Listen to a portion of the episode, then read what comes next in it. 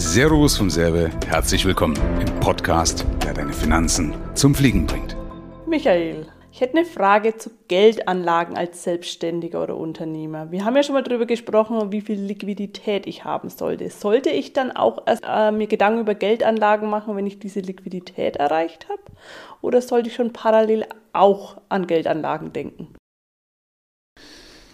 Also grundsätzlich würde ich sagen, warum soll ich Energie mit was verschwenden, was jetzt noch gar nicht reif ist? Ja? Mhm. Ähm, auf der anderen Seite könnte man sagen, ja, ich könnte ja ein bisschen Erfahrung sammeln, aber ob das was bringt, also weil manche zum Beispiel sagen, ich mache jetzt meinetwegen mal ein Musterdepot, bis ich es lerne. Ähm, bin ich kein großer Freund davon, weil was will ich denn dabei lernen? Weil ich sehe, erstens mal kann der Zeitraum viel zu kurz sein, um wirklich irgendwas abzuleiten mhm. daraus, weil in der Regel entscheidet sich ja oder trennt sich die Spreu vom Weizen in der Krise. Mhm. So, das heißt, da müsste ja schon eine Krise drin sein. So, aber auch das ist nur relativ, weil es ist halt was anderes, mit meinem eigenen Geld wirklich zu spekulieren oder nur mit einem Musterdepot. Also in meinem Kopf ja, passieren andere Dinge, wenn ich halt weiß, naja, ist ja eh nur ein Musterdepot. Äh, wenn ich aber wirklich sehe, wie ich live mein Geld, mein schwer verdientes Geld plötzlich verliere und das in den Bach runtergeht, dann hat das ganz andere Auswirkungen und dann fälle ich ganz andere Entscheidungen oder kommt viel, viel eher in eine Panik. Also man kann ja, sagen wir mal, so ein bisschen so eine Quick-and-Dirty-Lösung machen und sagen, okay, dann mache ich halt zu meinem Aufbau für meine Liquidität, ich habe ja gesagt, Ziel beispielsweise 100.000 Euro, ähm, dann mache ich halt monatlich 50 Euro in den, in den Fondssparplan fürs Gewissen. Ja, so als Alibi, ja. Aber bringen tut es eigentlich nichts, ja, weil ich sage ja eh, mach dich nicht verrückt, mach Geld. Du sollst als Unternehmer ja sowieso nicht viel Zeit verschwenden für das Thema Geldanlage, sondern ich finde, dass das Thema Geldanlage nebenbei laufen muss. Okay, da wäre dann gleich meine nächste Frage. Ähm, wie wähle ich denn die richtige Geldanlage aus? Naja, das sind halt einfach, es gibt so Standardgeschichten. Ich will das ganz kurz nochmal erläutern, warum das halt wichtig ist in meiner Welt, dass es nebenbei sein muss. Weil das Ding ist halt, unser Geschäftssinn ist ja die beste Geldanlage. Mhm. Ja, so. Das heißt, dort habe ich ja eine Kontrolle mhm. über meine Rendite. Mhm. Wenn ich jetzt an der Börse beispielsweise spekuliere oder eine Immobilie kaufe, habe ich ja keinen direkten Einfluss auf die Rendite. Das ist ja vage, ich weiß nicht, was am Ende rauskommt, richtig? So, wenn ich aber in meinem Geschäft die richtigen Entscheidungen fälle, das Richtige tue, die richtigen Hebel kenne, dann habe ich einen direkten Einfluss auf die Rendite. Ja? Also dort habe ich auch eine ganz andere Transparenz, weil dort bin ich Insider, dort kenne ich mich aus. Vorausgesetzt, ich kenne mich in meinem Business aus, aber das sollte natürlich so sein. Also wenn nicht, gerne an uns wenden, wir machen das so transparent. Aber äh, das ist der, der Punkt nochmal eben mit, äh, mit dem Geschäftssinn. Also deswegen glaube ich, dass eine Geldanlage eh nebenbei laufen sollte, außer ich betrachte es als Hobby, weil es mir sonst zu viel Zeit frisst, zu viel Energie frisst und damit ja auch wiederum Geld frisst, was mich wieder vom richtigen Geldverdienen in meiner Firma nämlich abhält. Ja? Mhm. Und du kannst halt nicht einfach mal so nebenbei mehr Rendite machen. Aber zu deiner Frage, wie ich das dann äh, mache. Ne? Wir hatten ja schon mal eine Folge darüber gemacht, über wie man es richtig streut. Also ich bin der Meinung, eben auf Standardsachen zurückzugreifen und da ist mir so mein Lieblingsbeispiel eben, was sich bewährt hat von Goethe.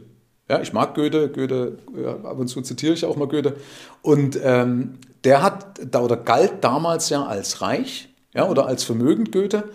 Und der hat eben auch eine gewisse Streuung drin gehabt, die sich an sich über die vielen Jahre, seitdem es gibt, bewährt hat. Also Beispiel, der hat Immobilien gehabt, ja, also Grundbesitz bei Backsteine, die, da fällt halt nicht leicht der Putz von den Wänden, wenn irgendwie in der Wirtschaft oder bei einer Währung irgendwas wackelt. Ne? Das ist halt schon solide, so, so eine Immobilie.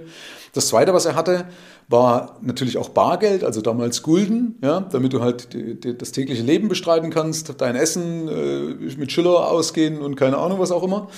Und ähm, das andere war halt eben auch Edelmetalle, also dass er halt in solche Sachwerte, also grundsätzlich eben in Sachwerte investiert hat. Neben den Gulden, ne? Mhm.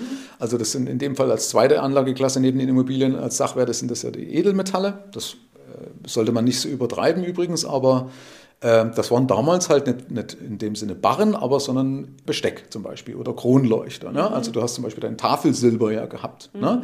das war ja damals schon ein Vermögen. Auch das bis zu unseren Großeltern war das noch so. Ne? Da gab es das Tafelsilber, das wurde dann immer noch poliert. Das stellt ja natürlich auch einen Wert dar. Ne? Im schlimmsten Fall kann ich es einschmelzen lassen und könnte Barren draus machen lassen. Das ist also die zweite Anlageklasse Gulden ist ja nicht wirklich eine Anlageklasse, sondern die brauche ich halt, um flüssig zu sein.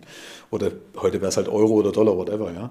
Und die dritte Anlageklasse, das sind Firmenbeteiligungen. Ja. Das heißt eben, damals bei Goethe waren es sogenannte Bergwerkskuxe, weil es halt noch keine Aktiengesellschaften gab, ne, in dem Sinne.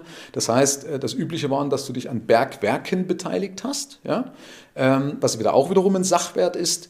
Und ähm, das waren halt Bergwerkskokse. Heute würde man das machen mit Unternehmensbeteiligungen, zum Beispiel in Form von Aktien. Mhm. Ja? Und das sind praktisch, wenn, wenn ich mich an sowas halte, ne, dass ich sage, pass auf, ich habe äh, meine Immobilie oder meine Immobilien, aber da vielleicht auch nochmal als Tipp, dass man es halt nicht alles irgendwie macht, also nicht, dass ich gut bin als Immobilieninvestor, gut als Aktieninvestor. Mhm. Ja, sondern ich sollte mir dann schon einen Weg überlegen. Wenn also okay. mal in der Vergangenheit oder schaut, also äh, nochmal Punkt 1, um das hier ganz verrückt zu machen. Natürlich, Punkt 1 bin ich immer Unternehmer. Mhm. Weil auch das zeigt ja die Statistik.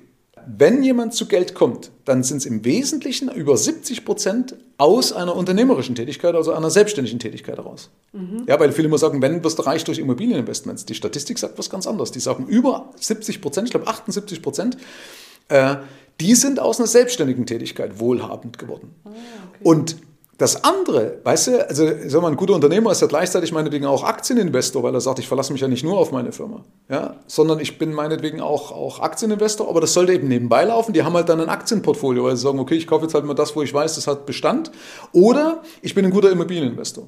Ja, aber in der Regel, ich kenne kaum Leute, die beides gut sind. Die sagen, ich habe ein Immobilienportfolio, was sich gewaschen hat, und ein anderer sagt, ich habe ein riesen Aktienportfolio, was sich gewaschen hat. Also normalerweise ist es so, die entscheiden sich dann als Nebenerwerb, so mehr oder weniger, dann für einen dieser Wege, damit du dich eben nicht wieder verzettelst. Okay, und unterstützt du deine Kunden dann eben auch äh, bei dem Thema Anlage, Geldanlage, äh, die richtige zu finden oder auch äh, Finger weg oder wie auch immer?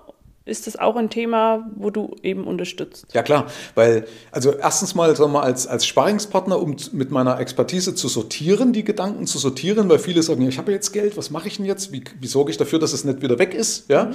Äh, das ist ja dann so eine Grundangst logischerweise, ob jetzt weg durch einen Börseneinbruch oder durch eine Währungsreform, was weiß ich, vor was wir Deutsche ja alles Angst haben.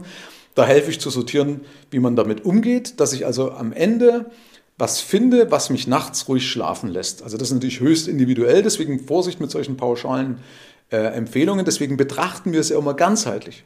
Mhm. Also wir gucken uns eben ja nicht nur an, sondern mal, stopp, du willst jetzt mehr Geld mit deinem Anlage oder mit deinem Vermögen machen und gleichzeitig aber auch die Sicherheit, dass du es nicht wieder verlierst.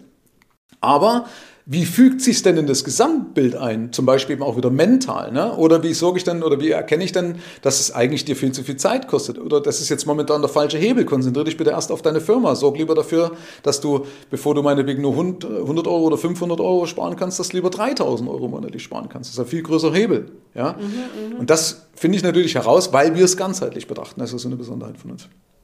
Okay, gut. Da hast du mir weitergeholfen. Vielen Dank. okay.